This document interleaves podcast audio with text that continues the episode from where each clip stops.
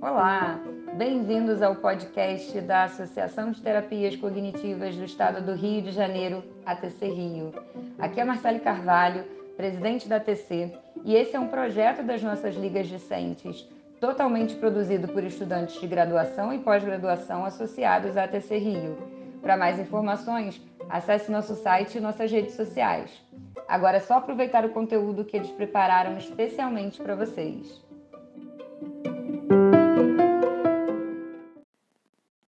Olá, eu sou Ana Beatriz Lopes, integrante da Liga Discente de Terapia Cognitivo-Comportamental da ATC Rio.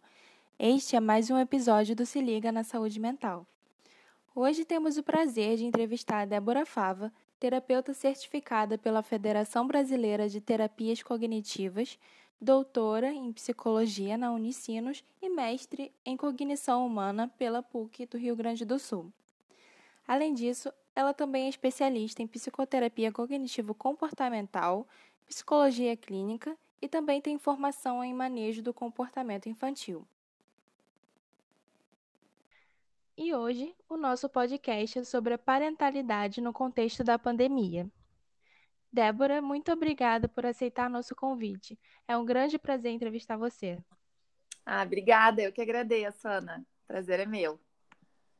Bom, gostaria de começar a entrevista perguntando: Nesta pandemia, quais os principais desafios relatados pelos pais sobre a parentalidade? Olha, uh, vou falar da minha perspectiva, né, da minha experiência, assim, tanto quanto psicoterapeuta clínica, como supervisora, né, de outros psicoterapeutas.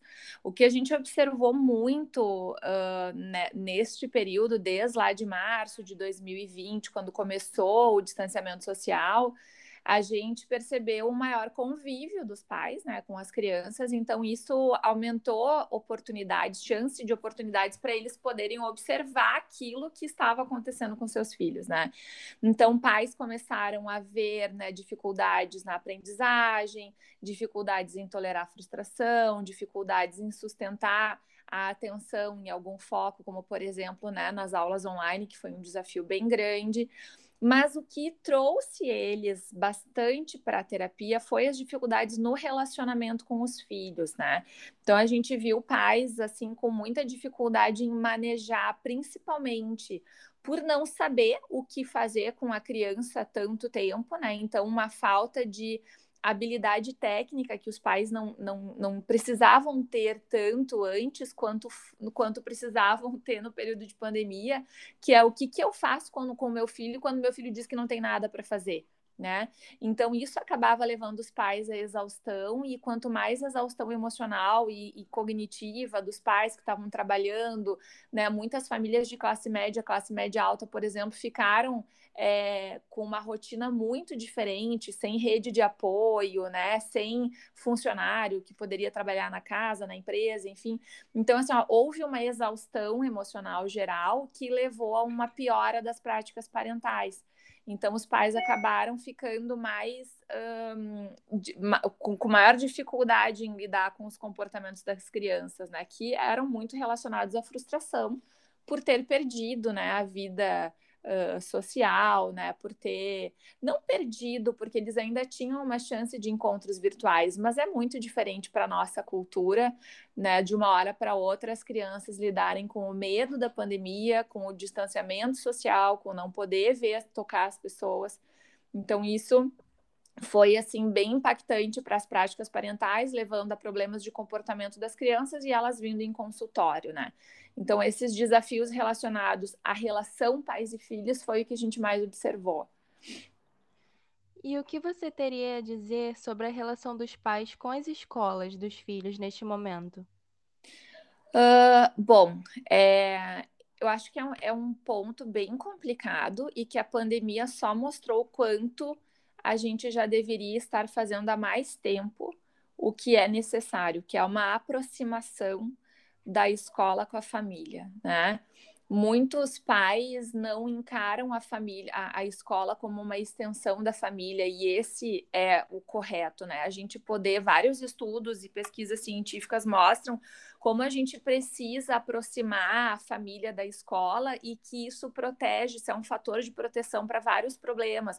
Por exemplo, se a criança tem um problema emocional ou de comportamento e ela vai para uma escola em que a família e a escola têm uma relação boa, essa criança é protegida de desfechos né? Como outros problemas, outras comorbidades, outras dificuldades, né? Então, quando a gente tem uma relação aproximada da família com as escolas, se torna muito mais empático e compreensivo, né, as coisas que podem vir a acontecer. No momento em que as escolas precisaram fechar, no início ali, os pais em geral encararam isso de uma forma tá ok, vamos proteger todo mundo. Houve assim uma eu brinco um surto de solidariedade e todo mundo ficou muito uh, uh, uh, assim é, empático com essa situação, tentando se colocar no lugar das escolas, dos professores e tal. Só que a ideia da pandemia em março era que durasse 20 dias. E quando se viu que aquilo ali ia se estender, começou a cansar, né? Então os pais começaram a ter alguma postura, não todos, claro, né, mas alguns suficiente para isso gerar um mal-estar entre escola e família, começaram a, a ter uma postura mais de cobrança, né? O que que vocês vão fazer para a gente voltar? Ou uh, vocês estão seguindo os protocolos ou têm condições de seguir os protocolos de higiene, né, de condições sanitárias para o retorno. É, e antes ainda disso, é, muitas críticas com relação ao ensino à distância. Então, isso acabou uh, uh, trazendo um desconforto para as crianças também, né? Algumas crianças ficaram muito críticas com relação ao ensino à distância em função de a, os pais também não conseguirem ajudar essas crianças e adolescentes a se colocarem no lugar da escola que de uma hora para outra teve que transformar né, os seus professores que até uma semana atrás estavam escrevendo no quadro branco ou enfim no quadro negro e de repente tiveram que começar a dar aula online, né? E claro, nem se fala da escola pública, né? Em que crianças ficaram muitas escolas não tiveram nenhum tipo de contato, né, uh, nem à distância. Algumas escolas ainda conseguiram entregar alguns materiais e tal para fazer em casa, mas isso uh, tornou, estremeceu um pouco a relação família-escola. Isso é muito ruim, porque quando a família e a escola têm uma relação estremecida, isso vai respingar na percepção da criança com relação aos professores e à escola. Então, a gente pode ter uma maior resistência, do, dos alunos, né, dos nossos filhos em fazer as atividades escolares, em fazer as atividades à distância, em fazer aquelas atividades que são entregues, impressas em algumas escolas, o pai vai lá, retira, vai para casa, faz, acaba que perde o sentido. Então, quando nós temos pais com uma relação aproximada e, compreensiva com a escola, a gente torna as crises e o que vem a acontecer, todos os desafios, muito mais resolutivos, né? Bom, é, temos um problema de fato e eu consigo ajudar a escola tornando este problema não pior. Né? Então, não piorar o problema, não, não questionar, não ficar julgando porque das coisas estão sendo dessa forma, já é um bom começo para as crianças terem mais uh, uh, aceitação do, da, da situação de ter que fazer coisas online, ensino à distância, enfim. Então, o que, que eu tenho a dizer sobre a relação dos pais com, os, com as escolas neste momento é que a gente precisa se aproximar ainda mais. Só que isso não é novidade. Isso tanto a ciência quanto outros psicólogos infantis já diziam antes, né? Nós precisamos ter famílias aproximadas das escolas. Então, acho que aqui se abriu uma grande oportunidade para os pais pensarem: eu preciso saber mais sobre a escola do meu filho, eu preciso estar mais dentro da escola do meu filho, eu preciso participar das reuniões, eu preciso estar junto nos conselhos, eu preciso conhecer quem são os pais dos meus coleguinhas, né? Então, tinha, teve mães assim e pais que falavam para mim: "Nossa, Débora, eu não tinha noção de que isso acontecia durante uma aula.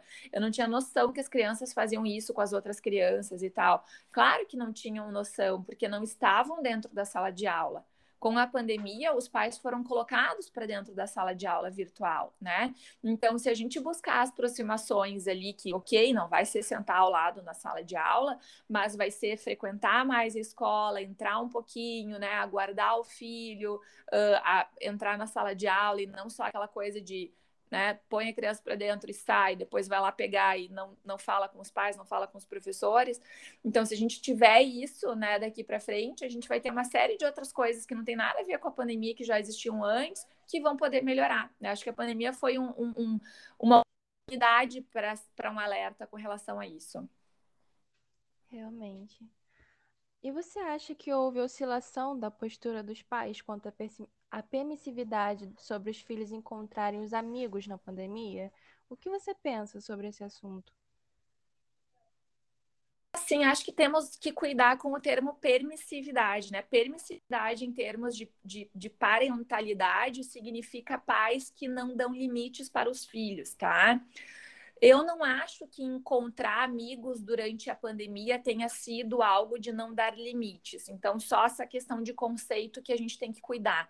Eu acho que pais que não são permissivos, por exemplo, pais que são assertivos, né, que dão limite para os seus filhos, que dão afeto para os seus filhos, eles tomaram decisões responsáveis.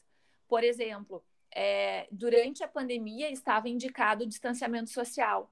Mas se eu tenho uma criança, por exemplo, que é filho único, ou mesmo que não seja filho único, que tenha pouca oportunidade, que o grupo online não foi um grupo que vingou muito bem, né? Que não estavam fazendo encontros além das aulas, é importante, é direito da criança brincar. Eu não posso privar a criança disso, mesmo num período de pandemia, se isso for fazer mal à saúde mental dela. Então, eu acho que considerando prós e contras e avaliando o custo-benefício, pais muito assertivamente tomaram decisões de proteção ao desenvolvimento social da criança, né, socioemocional. Então, eu não, não, não, vejo como um problema isso. Agora, claro, a gente vai ter que fazer um, um, uma relação custo-benefício. Eu não posso levar a minha criança para a praça só porque tem crianças brincando na praça, quando a indicação é todo mundo ficar dentro de casa.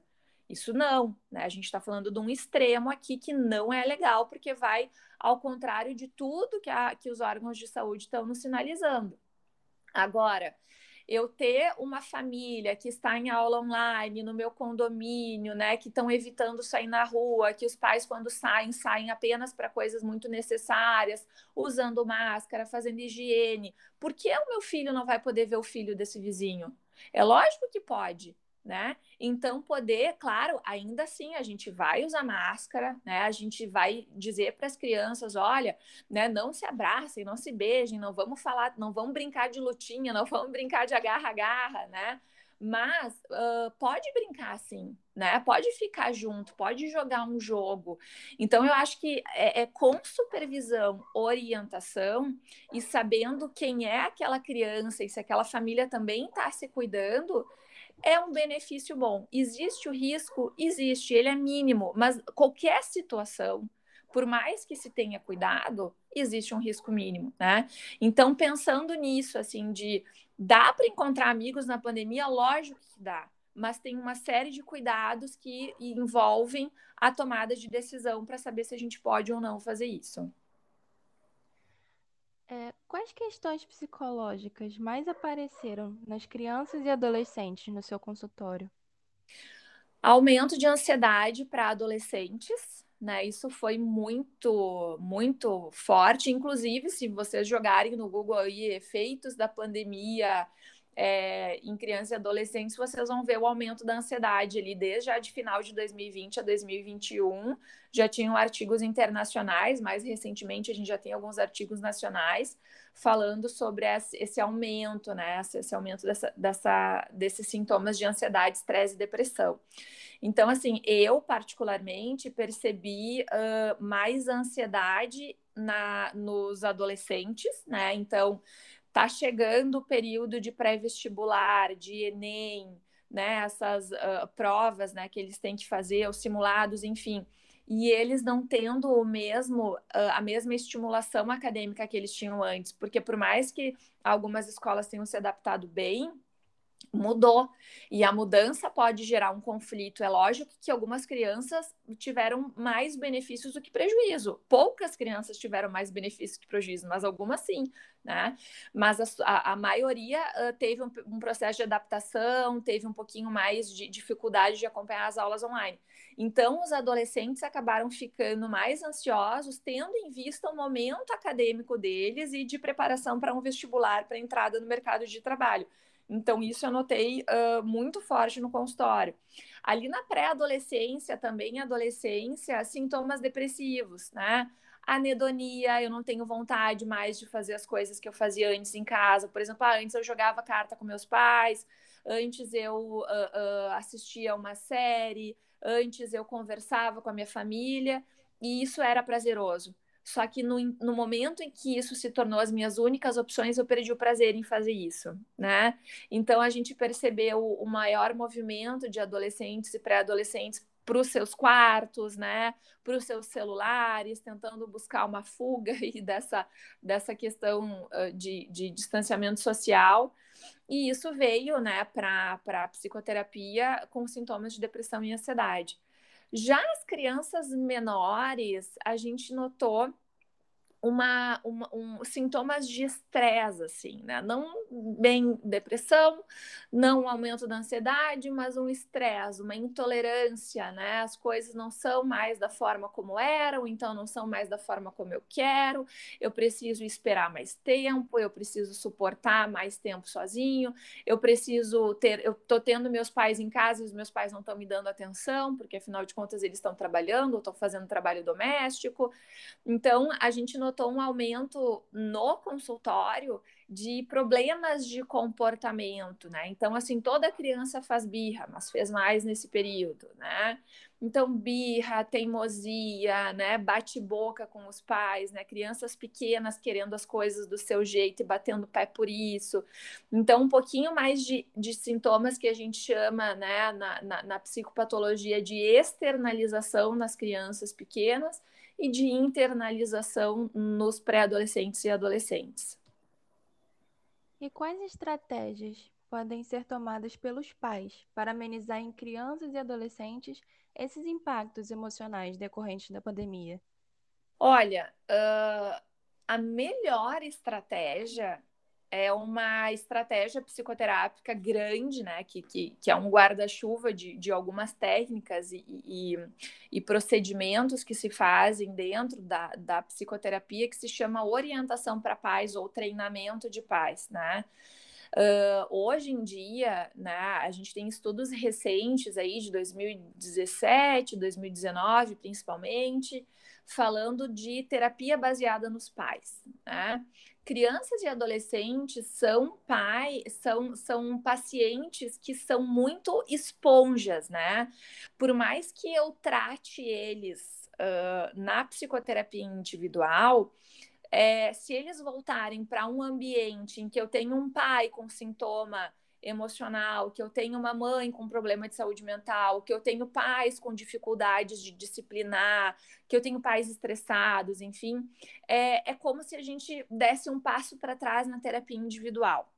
Então, esses estudos que trabalharam a terapia baseada nos pais para ansiedade, para problemas externalizantes, enfim, eles nos mostraram que tratar a criança via os pais pode ser tão ou mais eficaz quanto a terapia individual.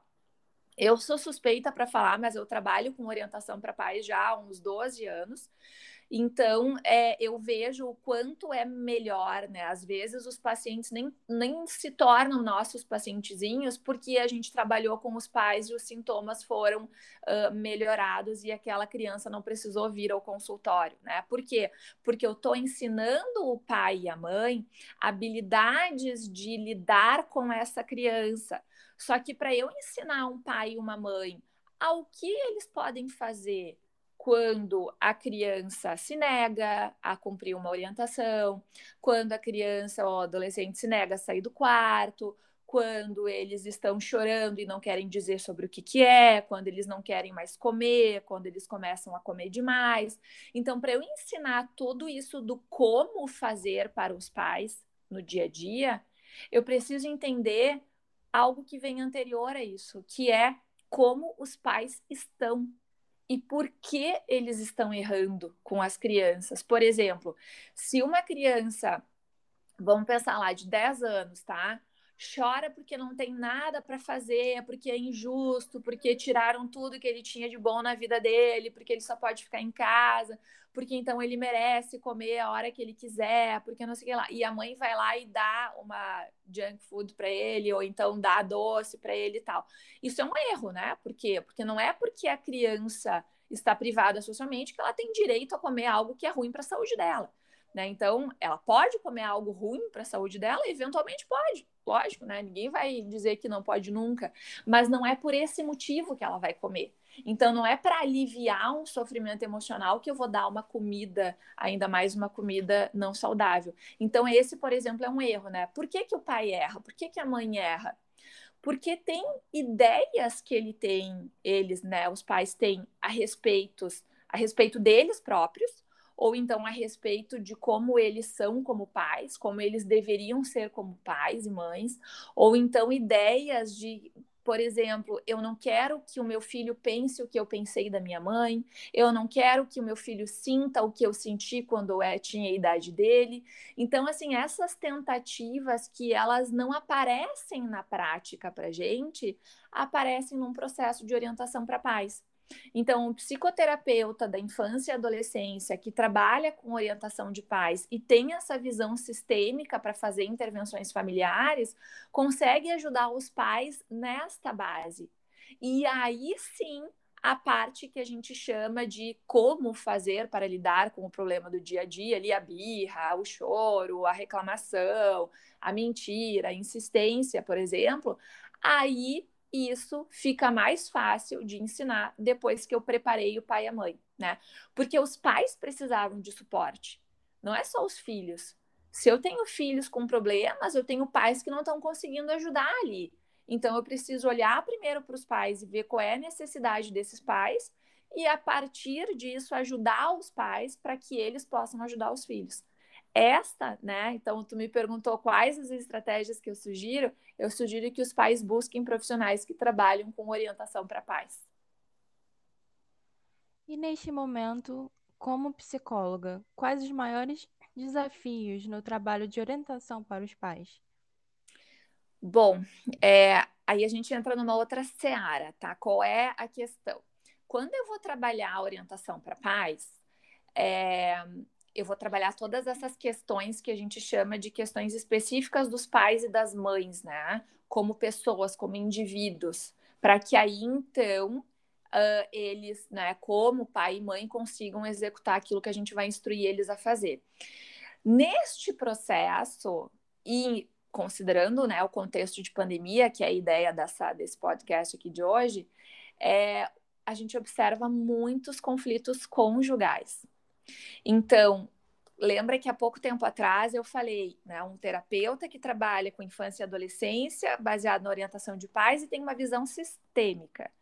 Esta visão sistêmica, né, se eu tenho um terapeuta com essa preparação, vai me mostrar que eu tenho conflitos conjugais em algumas famílias que precisam ser trabalhados para que esses conflitos conjugais não impactem na parentalidade, na coparentalidade né, que são, são, são, conceitos ali importantes que a gente precisa trabalhar antes de ensinar os pais a como lidar com os desafios diários. Então, eu tenho percebido, e enfim, né, não é só eu, algumas pesquisas já mostraram isso para gente, né, um aumento da violência doméstica, um aumento dos, dos pedidos de divórcio, das buscas, né, por período, por, por questões de divórcio, ou então por informação relacionadas ao divórcio. Então a gente tem isso, né, de uma forma bem explícita durante a pandemia. E é lógico que se esses casais tiveram filhos, esses filhos vieram para terapia ou tiveram algum problema, a, o meu desafio observado foi as questões conjugais. Então, o que, que a gente precisa fazer enquanto psicoterapeutas nesse momento? Assim, se tu tem preparo para trabalhar conflitos conjugais durante uma orientação parental, ok, dá atenção clínica para isso. Se tu não tem esse preparo para trabalhar questões conjugais, encaminha para um terapeuta formado em terapia de casais que ele vai poder ajudar. né? A gente não pode botar a carroça na frente dos bois. Não adianta eu ter um casal ali morando junto 24 horas com uma criança ou adolescente sintomático e o casal, a relação conjugal deles não tá boa. Se eu quiser começar a trabalhar as questões parentais sem antes dar conta disso, provavelmente vai dar errado. Né? A gente precisa, no mínimo, fazer com que os pais se comuniquem bem, tomem decisões sobre, por exemplo, né, as questões diversas que podem estar acontecendo na conjugalidade, por exemplo, desinteresse sexual, ou então descobriu ali uma infidelidade, ou então né, qualquer outro uh, dificuldade, né, falta, acabou o amor, né, desinflou, como a gente diz. Então, primeiro a gente tem que dar conta disso para que isso não respingue na parentalidade, né? O nome desse fenômeno de quando a conjugalidade respinga na parentalidade se chama spillover, que é um transbordamento. Né? Então, esse transbordamento precisa ser trabalhado também, e para mim é um dos desafios que a gente observa, um entrave né, para orientação para pais. Aí a gente tem que trabalhar isso também sobre pais sem tempo e filhos nos eletrônicos. Como equilibrar essa balança? Olha, uh, a resposta é muito simples, tá? O problema é que é difícil de executar, Ana, porque assim, é, se eu. Você vai me perguntar o que fazer? Ué, é só não dispor de eletrônicos, né? Por exemplo, eu tenho uh, na minha casa o uso de eletrônicos, ele é liberado uh, 20 minutos pela manhã e meia hora à noite, tá? Para uma criança, por exemplo, lá em casa de, de 7 para 8 anos. Isso, é, para algumas famílias, é impensável. Mas em todo outro momento que a minha filha não está no eletrônico, ela está brincando, ela está criando, ela está fazendo nada, inclusive né? Nada, simplesmente ali no quarto dela, olhando as coisinhas dela, pronto. Mas brinca muito, por quê? Porque a criança longe do eletrônico, ela tem mais oportunidade de criar. O problema é que uh, no ócio, né, a criança às vezes manifesta, ai, não sei o que fazer, tá chato, né? Principalmente crianças pequenas. E aí os pais ficam tentando resolver o problema para a criança e tiram a oportunidade da criança sentir o ócio dela, sentir um certo tédio e a partir disso querer se autorregular e criar soluções para ela passar aquele tempo com mais qualidade. Por exemplo, inventar uma brincadeira, inventar, né, de ler algum livro, de, de usar algum jogo que não usa muito tempo, de mexer em algo de criação, de construção, de, de artes. Então, a criança que está com o eletrônico disponível o tempo inteiro, ela deixa de fazer coisas que são necessárias para o desenvolvimento dela. Então, não usar, não dispor de eletrônicos é algo que protege. Só que qual é o fator problema disso? Os pais não estão preparados para aquele período de ócio e tédio da criança. Por quê? Porque ver a minha criança reclamando né? Faz com que eu tenha pensamentos a respeito disso. Por exemplo, assim, é... poxa, eu dou tudo para ele, ele tem um quarto cheio de brinquedos e ele está me dizendo que não tem nada para fazer. Isso pode me gerar tristeza, pode me gerar raiva. E aí, se eu tomar uma decisão ativado emocionalmente, provavelmente eu vou fazer o quê? Eu vou ter um erro na minha prática parental como por exemplo, vários dos meus pacientes ouviram. Então eu vou passar no teu quarto, vou recolher todos os teus brinquedos e vou doar para quem não tem. Então, é, para que que tu tem tudo e que tu tem se tu não usa nada? Ou se tu não usar os teus brinquedos, eu vou botar tudo fora. Sabe? Então, ameaças, punições que fazem sentido para o pai, que no conteúdo tem certa lógica, mas na forma como isso é uh, uh, colocado, ensinado, é péssimo, né? Então, assim, existe uma balança para equilibrar, mas também envolve o esforço dos pais em tolerarem o ócio e o tédio da criança. Às vezes, não fazer nada para a criança e dizer para ela é, às vezes realmente é muito ruim quando a gente não tem ideias do que fazer, né? É muito mais assertivo e validante do que eu dizer, tá, tá bom, pega então o celular, liga a TV então né? Por quê? Porque eu vou estar tá resolvendo de imediato um problema da criança, só que eu não vou estar tá ensinando ele a lidar com isso. Então pensem né, uma criança que está passando por isso aí agora ao longo de dois anos, mas talvez vá passar aí por muito tempo ainda, na vida adulta. Né? Se um colega de trabalho não faz como ele quer, se o chefe não, não deu as condições de trabalho que ele queria, então ele vai largar, ele vai buscar outra coisa. Na faculdade, ai, não gostei dessa matéria, vou, vou mudar de faculdade, vou procurar outra faculdade. A gente já tem visto isso em jovens adultos. E isso é reflexo de dificuldades no desenvolvimento das habilidades socioemocionais, né? Por falta de oportunidade.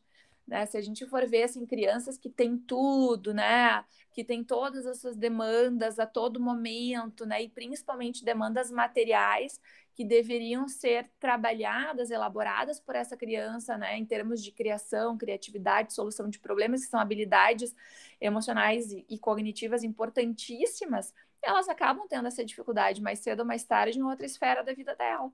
E aí os pais vão pensar, poxa, né, dei tudo, tive, deu tudo e agora não está fazendo nada. Então, os eletrônicos vêm muito nessa vibe, assim, dos pais tentarem resolver um problema imediato e não conseguirem uh, tolerar aquilo. Ah, mas é que o pai está na, na reunião de trabalho e não pode dar atenção. É claro, mas isso vai acontecer na vida dele, mesmo que ele não esteja em home office. Quando ele está jantando com os amigos na casa dele, fora da pandemia, né, e vem a criança, e vai, tá, toma o celular e sai daqui. Isso já acontecia antes. A pandemia, na verdade, ela piorou esse problema. Então, o grande segredo tá ajudar os pais a entenderem que emoções ruins, né, de sentir nos filhos fazem parte e que eles podem ter oportunidade e apoio dos pais para lidarem com essas emoções de uma forma assertiva, que não seja dando um eletrônico para ele simplesmente esquecer que aquela emoção estava ali. E você acredita que interferências que estão acontecendo no desenvolvimento por conta do isolamento social irão prejudicar as crianças e os adolescentes por toda a vida, especialmente se esses atrasos forem marcos do desenvolvimento?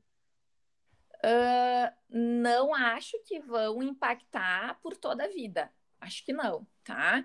Porque senão o nosso trabalho estava fadado ao insucesso, né? As escolas, os psicoterapeutas, né? Os, enfim, outros estimuladores aí do desenvolvimento. Mas, de fato, temos um impacto tá? Temos o impacto do, do isolamento, né? Não foi um isolamento, né? Foi um, uma ação né, drástica aí do, do, das situações sociais, mas uh, nós tivemos, uh, lógico, é, impactos disso, já estamos vendo agora no retorno às escolas, né, muitas crianças com dificuldade de adaptação, com mais intolerância né, aos colegas, então Algumas pesquisas já trouxeram esses dados, como eu disse antes. Então, sim, a gente vai ter impactos disso, mas não, não vão afetar por toda a vida, desde que isso se, seja trabalhado, né? A gente vai precisar, por exemplo, uh, estimular mais as crianças, né? Ter mais contato com as crianças, os pais, né? Ficarem mais atentos às necessidades emocionais deles, ajudar no desenvolvimento das competências socioemocionais, as escolas, né? Se preparar muito para esse trabalho em equipe, trabalho em grupos, né? Poderem ajudar eles a lidarem com esses sintomas dentro do contexto escolar naquilo que foi possível. Por isso é importante também o trabalho de formar professores para lidarem com essas dificuldades, né? Porque os professores passaram pelas mesmas dificuldades. Com relação a crianças assim muito pequenas, né, onde a gente fala ali dos marcos importantes do desenvolvimento, sim, isso é, pode ter sido um pouco mais uh, uh, severo, né, esse impacto, por exemplo, uma criança de dois anos, dois anos e meio, né, que passou a pandemia agora nesse período sem poder ver outras crianças, sem poder desenvolver habilidades bem importantes, né, sociais, de convívio, de tolerância. Isso sim vai dar mais trabalho ali em várias crianças, algumas não, né? Tem algumas crianças que estão sedentas por ver crianças e estão se dando muito bem, né, justamente por essa motivação enorme em ver crianças. A motivação também é uma proteção, né, para o desenvolvimento de habilidades ali com o outro. Então, é, não vai ser para a vida inteira, mas a gente precisa atentar para esses pontos, né? o que não é diferente do resto de todos os anos que nós já vivemos na vida inteira porque a pandemia, de novo, ela ressaltou, ela piorou algumas coisas pelo contexto como as coisas aconteceram, mas não são coisas assim que não aconteceriam antes. Por exemplo, é, antes, né, em menor escala, tínhamos pais que não levavam crianças para a escola, que não tinham amigos, que moravam em locais mais uh, distantes, que não, né, não tinham esse contato social. Então, não, não são fenômenos assim que não existiam antes, mas agora veio em larga escala e principalmente fez rupturas, né? Então, essas rupturas foram muito impactantes e as crianças pequenas, né, que não tiveram é, esse contato social, talvez tenham que ser mais estimuladas para isso, né? Não podem ser consideradas, por exemplo, na entrada de uma escola de educação infantil é, não pode ser considerado o mesmo tipo de adaptação de uma criança da pandemia e de uma criança né, de seis anos atrás, por exemplo, que não passou por uma pandemia e entrou com a mesma idade. Então, esse tipo de, de, de diferenciação a gente precisa ter certeza, ter clareza disso, para conduzir adaptações escolares, por exemplo, né, ou, ou, sociais, inclusão ali, de uma forma mais cuidadosa e, e, e protegendo a criança, né, de, de desfechos ruins. Manter a atenção na aula online é um grande desafio e o ambiente familiar pode ficar estressante por conta do isolamento. A fim de trazer benefícios e ajudar esses aspectos, o que você acha sobre o incentivo da prática de mindfulness no ambiente familiar? Uh, bom, é, manter a atenção na aula online, de fato, é um grande desafio para a maioria das pessoas, tá? Poucas delas acharam melhor, né, o online. E aí acaba que os pais uh, cobram muito né, dos filhos, xingam eles pelas coisas que eles estão é, fazendo de errado, ou oh, presta atenção, volta, senta direito, faz a tarefa, olha o que o teu professor está dizendo. Então, isso pode levar assim, a um estresse maior, né, quando os pais não têm habilidades para lidar com essas demandas cognitivas aí dos filhos, né, de não conseguir sustentar a atenção, por exemplo. É, mindfulness, de fato, é uma, das estratégias, não é a única, né, mas é uma das estratégias que ajuda na redução do estresse. Né?